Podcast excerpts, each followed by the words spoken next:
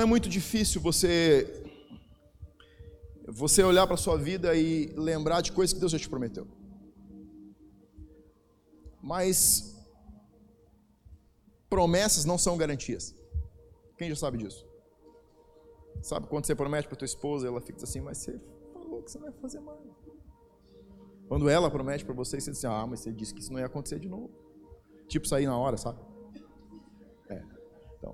Isso é promessa que não tem garantia de cumprimento. Mas quando a gente pensa nas promessas de Deus para a nossa vida, é engraçado pensar que elas não têm garantias.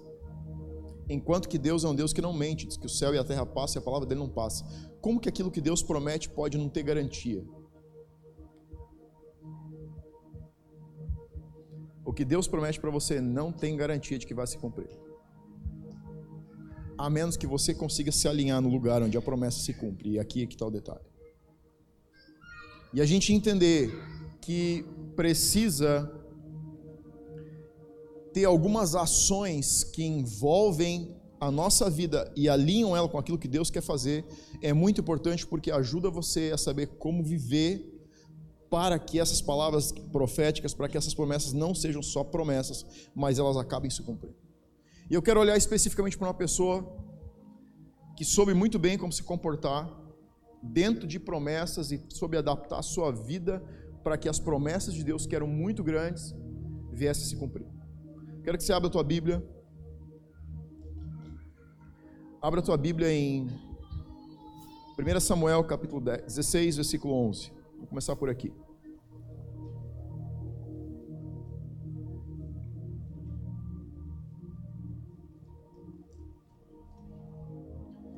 Vai ler alguns versículos na sequência, pode deixar a tua Bíblia aberta. Vamos estar todos conectados. 1 Samuel, Antigo Testamento, capítulo 16, versículo 11.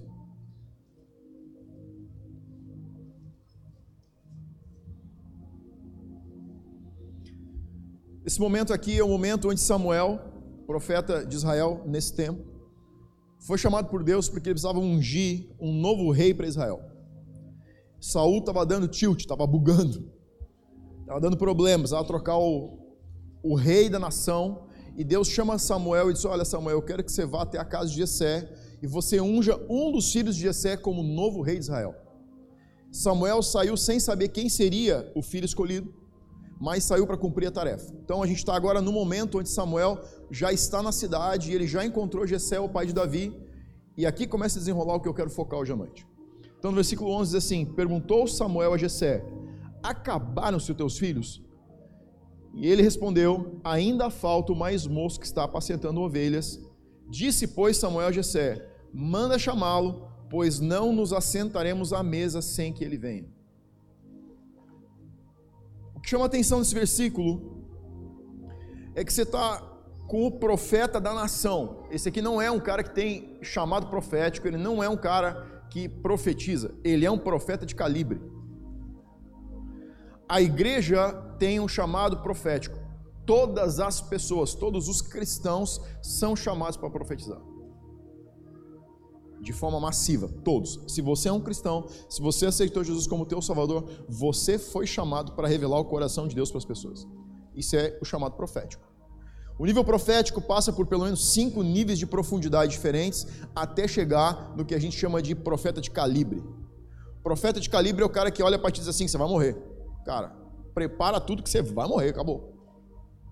Então, o profeta de calibre, no Antigo Testamento a gente tinha profetas de calibre e Samuel é um profeta de calibre. Então, quando Samuel entra na cidade, os anciãos da cidade encontram Samuel e perguntam: ei, ei, ei, ei, você veio em paz ou vai dar problema? E Samuel diz assim: não, não, tudo bem, eu vim em paz. Todo mundo, ah, uh. Porque o profeta chegava, ou a coisa ia ficar muito boa, ou a coisa ia ficar muito feia, não tinha meio termo. Não tinha um negócio intermediário. Então Samuel entrou na cidade, chama Gessé e diz assim: Olha, eu quero jantar na tua casa, vão se santificar.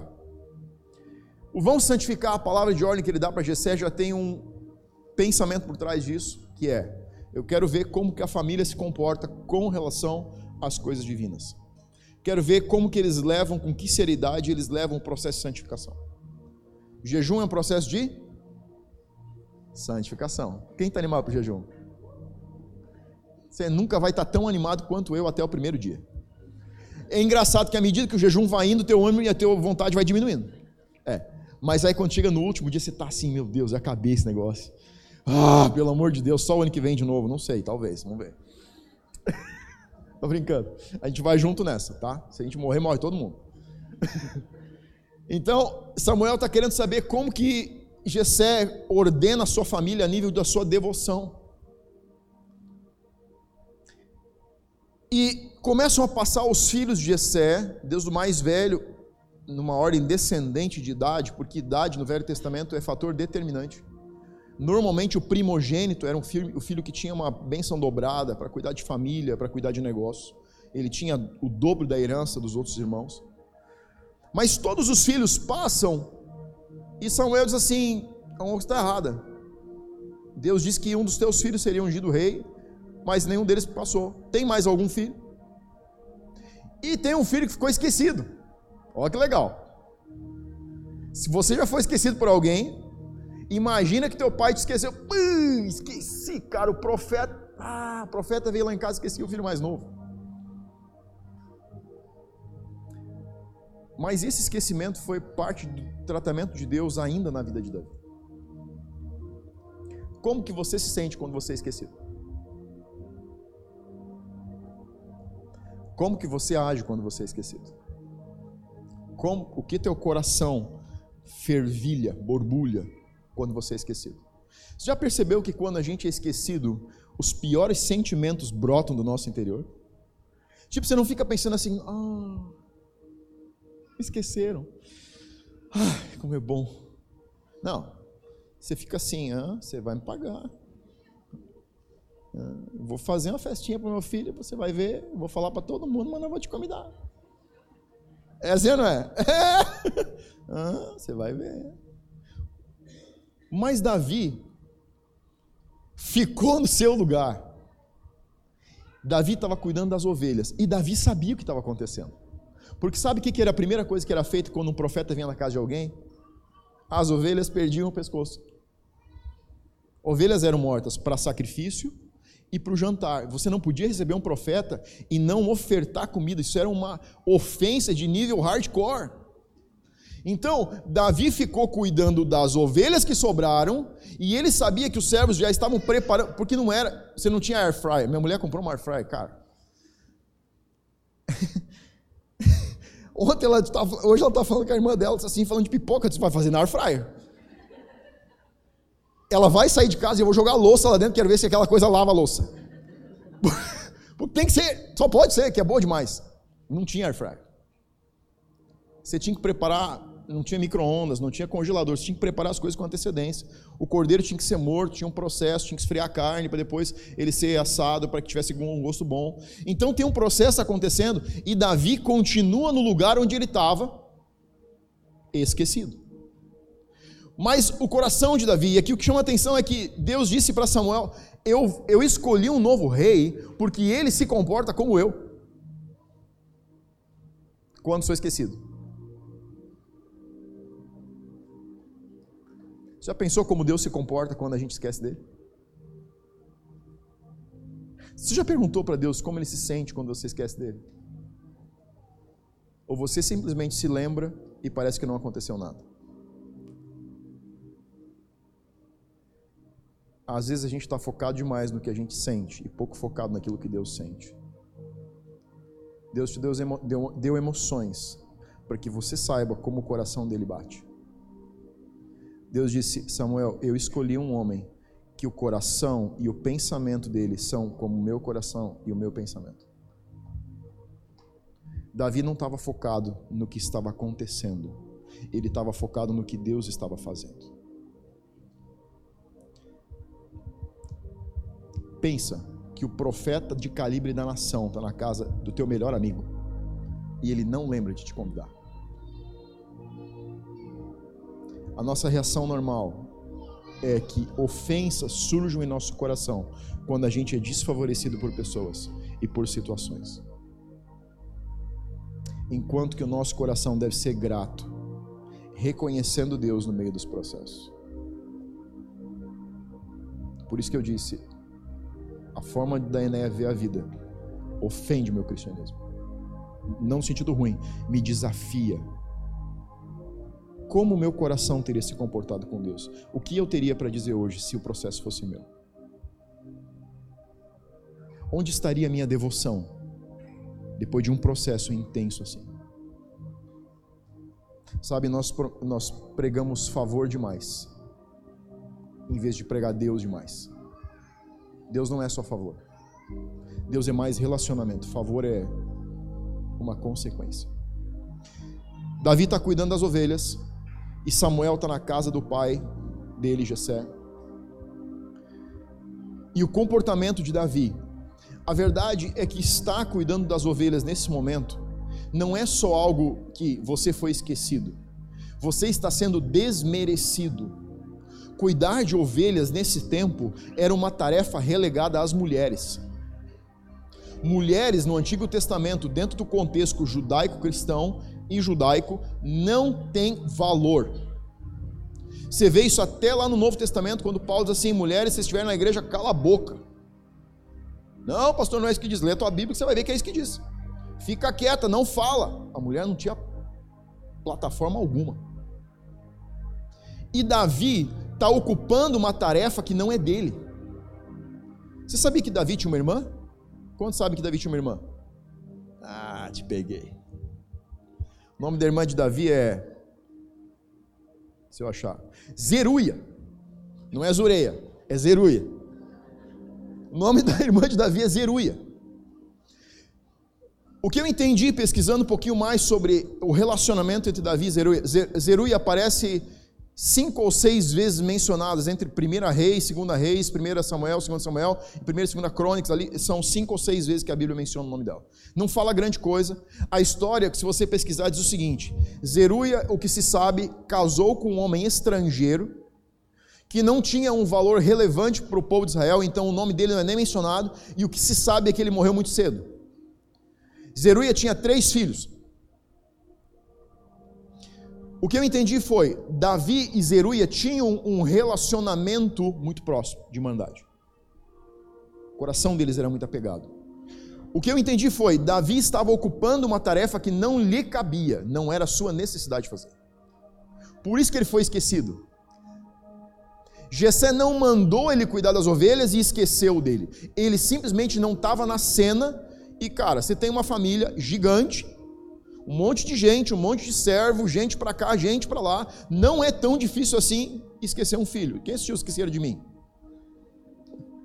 Se você tem filho, você assistiu. Não é tão difícil assim esquecer o filho no meio do fervo, no meio da multidão. Mas Davi está fazendo algo mais. Ele está no lugar de Zeruia, onde Zeruia não está, porque ela nem está sendo mencionada na história. Agora tem um fato: Zeruia teve três filhos. O nome dos três filhos dela foram Joabe, Abisai e Azael. Se você para de pesquisar a história de Zeruia, começa a pesquisar a história dos três filhos de Zeruia, você vai descobrir, então não é até estranho falar esse nome, né? Você vai descobrir que os três filhos dela fizeram parte da elite do exército de Davi, enquanto ele está no processo de ascensão para o trono. Hoje pela manhã eu falei para o pessoal no workshop, eu disse, Cerque-se de pessoas que impulsionem você para os seus sonhos. O relacionamento que Davi e Zeruia tinham era tão íntimo, tão próximo, no sentido de não intimidade homem e mulher, mas era tão próximo de coração, que Zeruia confiou o treinamento, a vida dos seus três filhos a Davi. Se você quer homens valentes, você precisa dar eles para homens valentes treinar eles. Se você quer grandes guerreiros, você tem que dar ele para teus filhos para grandes guerreiros treinarem eles. Se você quer esticar a sua capacidade, você precisa correr com gigantes. A Bíblia diz assim: se você está cansado de caminhar com os homens, como vai correr com os cavalos? Sabe que, que o contexto de história que está aqui por trás é: você está cansado caminhando com pessoas comuns, como que você vai correr do lado de gigantes? Pense sobre isso. Muitos cristãos cansam de se relacionar com a família caminhando com pessoas. Deus não chamou os cristãos para caminhar com pessoas. Deus chamou para correr com cavalos. Cavalos são usados para batalha. É a respeito de ser forte, é a respeito de ser corajoso, é a respeito de ser valente, é a respeito de levantar a cabeça e seguir em frente. É a respeito de ser grato pelas oportunidades que você ganha, mesmo que elas não sejam o que você esperava. Agora, por que, que eu estou falando de palavra profética e estou falando da vida de Davi, de Zeruia e de três guerreiros? Durante muito tempo a gente pensou que Davi chegou ao trono porque ele tinha uma unção profética para o trono. E eu quero desconstruir esse conceito na tua mente hoje à noite. Davi não chegou ao trono porque ele tinha um chamado profético, porque Samuel tinha ungido ele. Ele recebeu uma unção para o trono por um outro motivo. Porque eu preciso conferir coisas espirituais com coisas espirituais. E tem um versículo na Bíblia que eu quero que você abra agora, que está lá em Provérbios. Não, abre depois, vamos seguir aqui em frente. Versículo, capítulo 16, versículo 12. Então mandou chamá-lo e fê-lo entrar. Aqui já é Saul.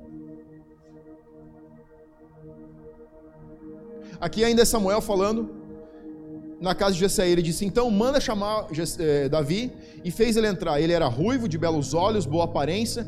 E disse o Senhor, agora Deus falando com Samuel: Levanta-te e unge, pois este é o cara. Tomou Samuel o chifre de azeite, o chifre representava a autoridade, e ungiu no meio de seus irmãos, e daquele dia em diante o Espírito do Senhor se apossou de Davi. Então Samuel se levantou e foi para Ramá. Agora vá ao 14. Davi tange a sua harpa perante Saul. Tendo se retirado Saul do espírito de Saul o espírito do Senhor, então o me... olha só. Deus não unge dois reis ao mesmo tempo. Esse versículo diz o seguinte: tendo se retirado de Saul o espírito do Senhor, então aqui a gente tem uma inversão, a Bíblia está colocando invertida a ordem. Primeiro o espírito saiu de Saul. Quando Jessé, eh, Samuel está orando por, Jessé, por, por Davi e ungindo ele com óleo, aquele espírito de governo que estava sobre Saul, agora o espírito está sobre Davi. Então, o que a gente vai ler agora está acontecendo invertido, porque Saul está se apresentando e os seus servos, os anciãos que estão com ele, reconhecem que alguma coisa não está mais nele e outra coisa está nele. Olha o que diz aqui. Tendo se retirado de Saul o espírito do Senhor da parte deste, agora Deus enviou um espírito maligno que o atormentava. Então os servos de Saul lhe disseram: Eis que agora um espírito maligno enviado de Deus te atormenta. Manda, pois, Senhor nosso, os servos falando com Saul, que teus servos que estão em tua presença busquem um homem que saiba tocar harpa. E será que quando o espírito maligno da parte do Senhor vier sobre ti, então ele a dedilhará e te acharás melhor. Disse Saul aos seus servos: Buscai-me, pois, um homem que saiba tocar bem e trazei-mo. Então, agora vem um negócio legal. Então respondeu um dos moços e disse: Conheço um filho de Jessé, o Belemita, que sabe tocar é forte, valente, homem de guerra, sisudo em palavras, de boa aparência, e aí ele termina com a tampa da panela, e o Senhor é com ele. Quem foi que colocou Davi dentro do reinado? Deus, pastor. Deus mandou ele para lá. Mandou nada. Você sabe quem colocou Davi diante de Saul para aprender como que um rei governa e não governa? Porque ele vai ter duas referências a um rei paterno e um rei louco, se você ler a história. Você sabe quem colocou Davi lá? Não foi Samuel. Ele não está louco para morrer? Quando Deus mandou ele para ungir Davi, ele disse assim: ei, ei, ei, eu não vou não, você sabe que Saul manda me matar se descobrir. Não, não, não, você só vai lá e diz que vai fazer um sacrifício. Porque quando um profeta ia para uma cidade, também podia ser por dois motivos: ou ele ia para ungir, ou ele ia para redimir. Quando existia um assassinato, um homem matava outro, se encontrava um corpo no campo e não sabia quem tinha matado aquela pessoa, a terra ficava amaldiçoada. o profeta de Calibre tinha que ser chamado para a cidade e ele tinha que fazer uma oferta para redimir o sangue que tinha sido derramado inocente, porque o culpado não se manifestava. Então, quando Deus deu uma ordem para Samuel, disse assim: só diz para Saul que você vai sacrificar. Saul chegou nos ouvidos: ó, oh, Samuel está indo aí fazer um negócio. Mas o que ele está indo fazer? Ele está indo lá oferecer um sacrifício. Ah, pode ser que tenha um assassinato que ninguém descobriu. Então Saul não ia perseguir Samuel. Mas Samuel não é bobo de chegar diante de Saul e dizer assim: olha, me falaram aí que tem um espírito te perturbando. Eu ungi um cara para rei, você não quer chamar ele para o rei? Nada. Ele tocar harpa para ti. Você sabe que quem, quem colocou Davi diante do rei foram as qualidades que ele desenvolveu antes da unção: força, valentia, sisudo de palavras, homem de guerra, tocador.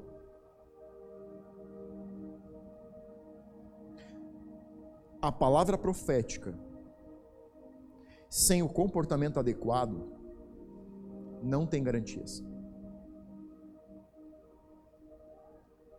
Se você não souber desenvolver as qualidades pertinentes à palavra que Deus jogou sobre você, você fecha a tua vida, você chega diante de Deus assim, você mentiu para mim. E Deus vai dizer: Não, Senhor, você não desenvolveu o que precisava para que a palavra se cumprisse. Palavras proféticas são sementes que você recebe, mas a adequação, o alinhamento pessoal com o que Deus está falando, Deus está querendo, é a necessidade natural para que o espiritual possa ser depositado. Você sabe como que Davi chegou, no trono, chegou perante o trono? Um dos caras que estava na presença do rei disse o seguinte: ouvi falar de um, eu conheci um cara, filho de Jessel Belemita. Esse cara, ele é valente, é corajoso, é guerreiro, ele é, ele é músico, ele toca. E o Espírito do Senhor é com ele, está sobre ele. E esse cara não sabia que, que Davi tinha sido ungido. Esse reconhecimento tá já aconteceu antes. E nós não estamos no tempo onde tem Instagram para Davi colocar lá, hashtag urso abatido. É. Hashtag leão da caverna morto. O que existe aqui é um burburinho que corre a nação de um homem que se destaca de todos os outros homens em tudo que ele faz. Abre em Provérbios, capítulo 22, versículo 29.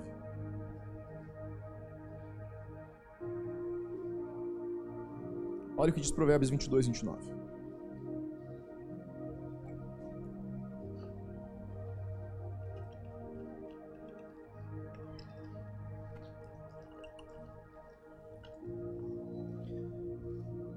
Vês a um homem perito em sua obra, em outra versão vai dizer excelente no que faz, perante reis será posto e não perante pessoas obscuras, ou não perante a plebe em outra versão.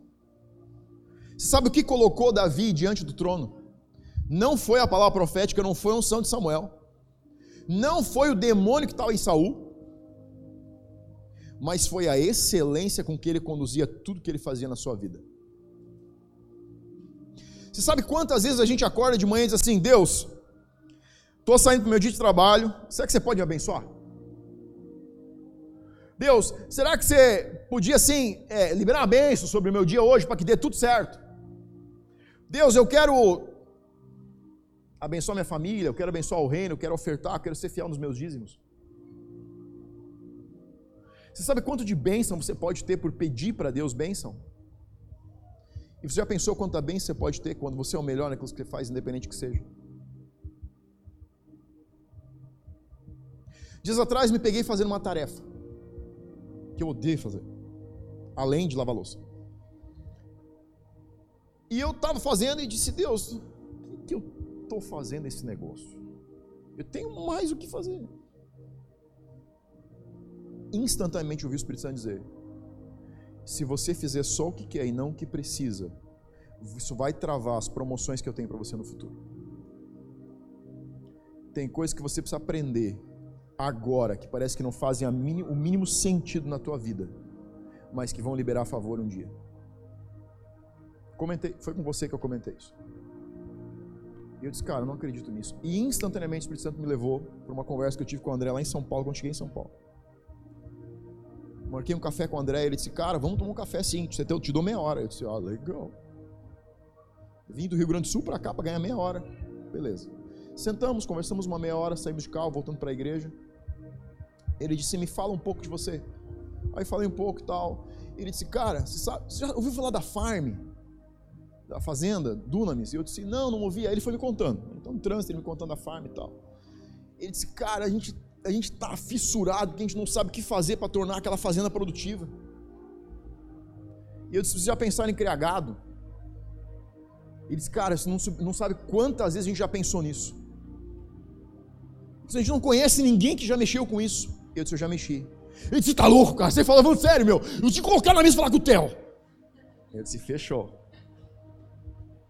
E essa semana o Espírito Santo me trouxe de volta a memória essa conversa. A gente passa estações na vida da gente onde a gente está fazendo coisas que parecem que não tem o menor sentido com as palavras que Deus tem para a gente. Não é a respeito de o que você está fazendo, é a respeito de com que qualidade você está fazendo e aprende coisas que parecem inúteis na sua vida, mas um dia elas vão servir, porque Deus sabe que você precisa saber lá na frente para aquilo que você vai fazer. Davi entrava no campo da batalha e ele era o melhor soldado. Se tinha 10 caras lutando, ele era o mais valente. Se tinha 20 homens parados, ele era mais bonito. Se você não é o mais bonito, você tem que arrumar mais uma qualidade. Também precisa, porque ele tinha sete dons básicos que ele operava com excelência em tudo aquilo que ele fazia. A, promo, a palavra profética foi sugada pela excelência com que ele vivia. Olha que legal. Muitos cristãos andam por aí catando palavra profética. Você não precisa catar. Se você viver uma vida de excelência em alto padrão, em alto nível, em alta performance, que é a palavra da moda, e você estiver num ambiente e não tem ninguém tão excelente quanto você, e uma palavra profética cair, o cara pode dizer é meu. Se você for o mais excelente, ela vai para você porque é um modelo de vida que a gente leva que alinha com o coração que Deus espera. Então, Davi não foi um homem escolhido no ventre da mãe. Davi se habilitou desde o ventre da sua mãe e sempre deu o seu melhor, e ele sempre fez o melhor, e ele sempre fez o melhor para estar pronto para aquilo que Deus queria fazer um dia, colocando ele num trono. Deus disse: Encontrei. Sabe o que é uma palavra encontrei? É quando Deus está dizendo, eu estava procurando. Quando Deus diz encontrei, Ele está dizendo o seguinte: Eu procurei entre todos os homens sobre Israel. Davi está mais habilitado para fazer isso. Você sabe qual é a grande trava da nossa cabeça? Deus escolhe algumas pessoas para algumas coisas. Deus não escolhe ninguém para fazer nada. É você que se faz escolhido para fazer qualquer coisa não é a respeito da prioridade no coração de Deus, é a respeito da prioridade no nosso coração. É a respeito da intensidade da tua devoção. A intensidade da minha devoção é que determina e me habilita para outras palavras proféticas, para um outro mover, para uma outra temporada, para mais favor, para uma nova estação. Mas a gente tem uma pira de que Deus tem que amar alguém mais do que eu. Porque Ele não me dá o mesmo favor. Deus não dá favor para ninguém. Mas alguém decide ter uma devoção em um nível que talvez eu não esteja tendo. E isso habilita para que ele cumpra um propósito que talvez nem era o chamado para a vida dele.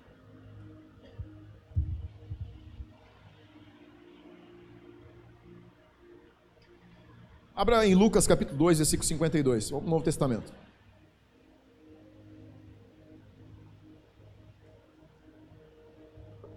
Lucas 2, versículo 52.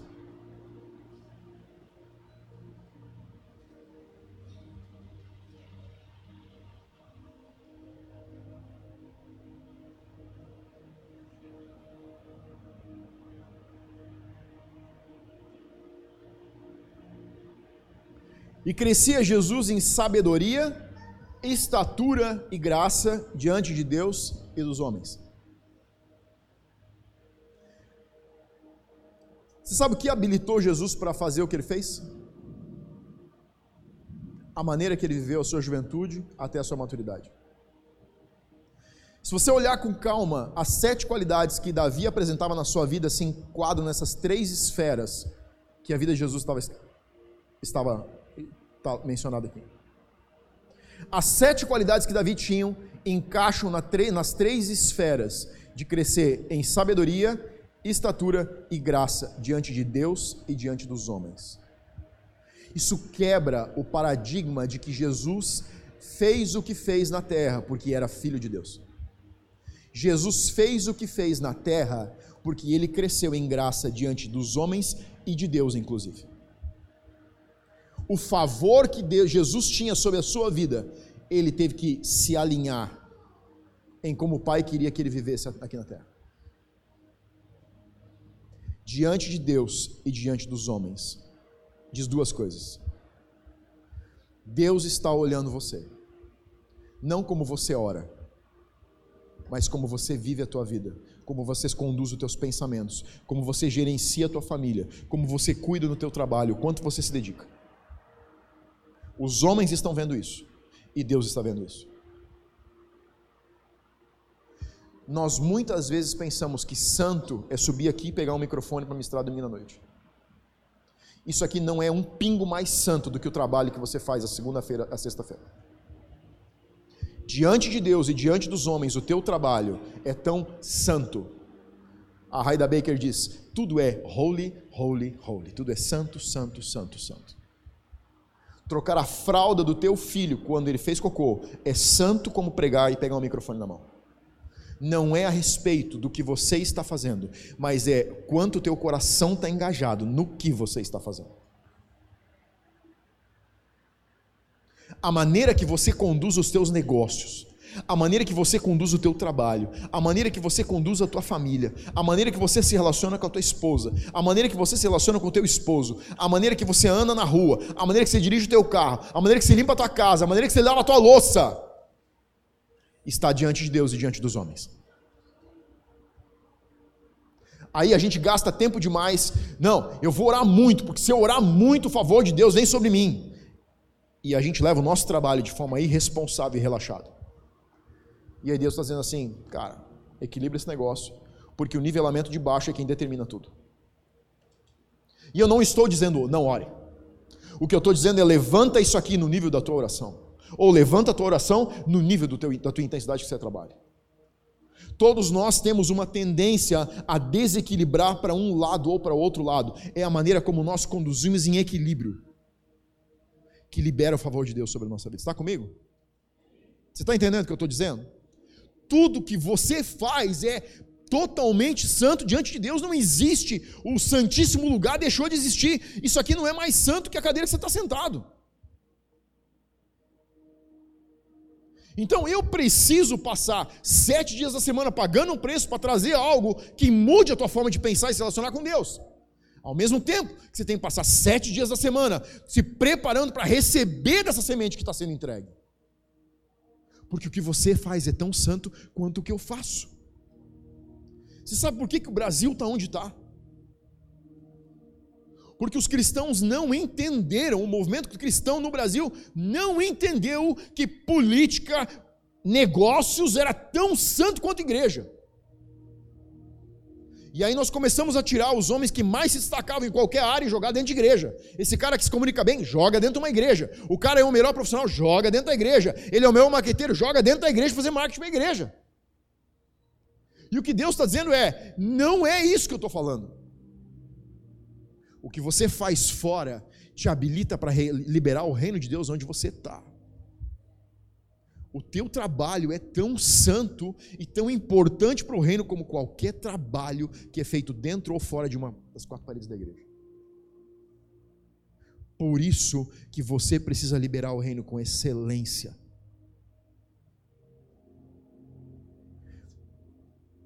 Eu cresci dentro de uma mentalidade. Tudo que eu ouvia era: você precisa orar para ter unção. Isso foi quem é da minha época de igreja lembra que é isso que se ouvia. Você tem que orar, você tem que jejuar para você ter som de Deus na sua vida. Não é. Foi a explosão de Benihim. Era o que a gente ouvia. Cara, esses caras, meu Deus, eles carregam muito de Deus. E isso é uma verdade. Mas existe um princípio na unção. Eu perdi muito tempo da minha vida esperando a unção chegar, parado, orando, jejuando, buscando a Deus, e ela não vinha. Você sabe quando que a unção vem? Unção é cereja de bolo. Deus não joga unção para concorrer. A unção segue o princípio do fermento. Para que, que serve o fermento? Fala para mim. Mesmo que você não cozinhe, você sabe para que serve. Para que serve o fermento? Para comer? Você diz assim, amor, vamos comer um pão com fermento? Moça, vamos botar fermento na sopa? Não. Para que, que é fermento? Para levedar a massa. O fermento tem utilidade sem a massa? Nenhuma. A massa é a matéria-prima de volume que você precisa apresentar para Deus, para Ele colocar uma pitadinha, que faz tudo desenvolver. Então, Davi era valente, corajoso, bonito, o melhor guerreiro, tocador de harpa, tocador, músico. Ele tinha sete características. Enquanto que o rei estava buscando um músico, eles disseram: Olha, eu conheço um músico que além de música é soldado, guerreiro, valente, blá blá blá blá blá blá blá blá blá, e que ainda sobre ele tem o Espírito do Senhor. Sabe o que eu estou dizendo para você? A massa é a vida que você entrega. Sabe quando que a unção vem? A unção vem quando você coloca a massa à disposição de Deus. Diz, Deus, eu tenho uma massa aqui, você quer ungir? Que tal se botar um fermento aqui? Podia ficar legal. A gente pode fazer algo legal se você me ajudar. Mas Deus não vai colocar fermento a menos que a massa esteja completa. Se a tua receita vai ovo, ovos, e você não colocar os ovos, Deus vai ficar dizendo assim: enquanto você não botar o ovo aí, eu não ponho fermento porque eu não vou jogar ele fora. Você sabe por que a promoção de Davi chegou nesse tempo? Não é porque Deus tinha esquecido de Davi. Deus não era igual a Jessé, o pai de Davi. Deus simplesmente sabia o tempo certo para dizer: Samuel, pode ir lá, onde Davi, que a massa está pronta. Agora a unção pode repousar, porque ele está habilitado, pronto para ocupar um lugar no trono. Não foi assim, Deus acordou um dia, se é que Deus dorme, né? Deus acordou um dia e disse: ah, aquele problema em Israel com Saul, aquele maluco. Não sei o que fazer, eu não sei o que fazer, eu não sei o que fazer, eu não sei o que fazer, eu não sei o que fazer. Lembrei, eu tinha esquecido de Davi. Ô oh, Gabriel! Eu te falei para me lembrar de Davi. Ah, estou ficando velho, estou esquecendo. Não, não. Graças a Deus eu me lembrei, quer dizer, graças a mim eu me lembrei. Não. Não. A Bíblia diz que Deus não se esquece. Mas ele não adianta o tempo enquanto o processo não está pronto. Ah. A massa tem que estar tá prontinha. Está pronto para botar o fermento? Tá. Bota o fermento. Porque ele vai ter, o fermento tem o poder de fazer crescer tudo aquilo que você põe na mão de Deus. Ah, meu Deus, mas é só cinco pães e dois peixes. Não tem problema. Eu ponho o fermento e isso alimenta uma multidão. Você está entendendo? Você e eu precisamos apresentar algo não de qualquer jeito para que a unção repouse. Ela é a cereja do bolo. O bolo tem que estar bonito. A unção tem um propósito. Você tem um propósito. A unção é o fermento de Deus para auxiliar e te dar energia, força, sabedoria, visão estratégica para cumprir o que Deus te chamou. Mas você tem que ter engajado no processo lá atrás. E você tem que estar fazendo mais do que deveria. Perdão.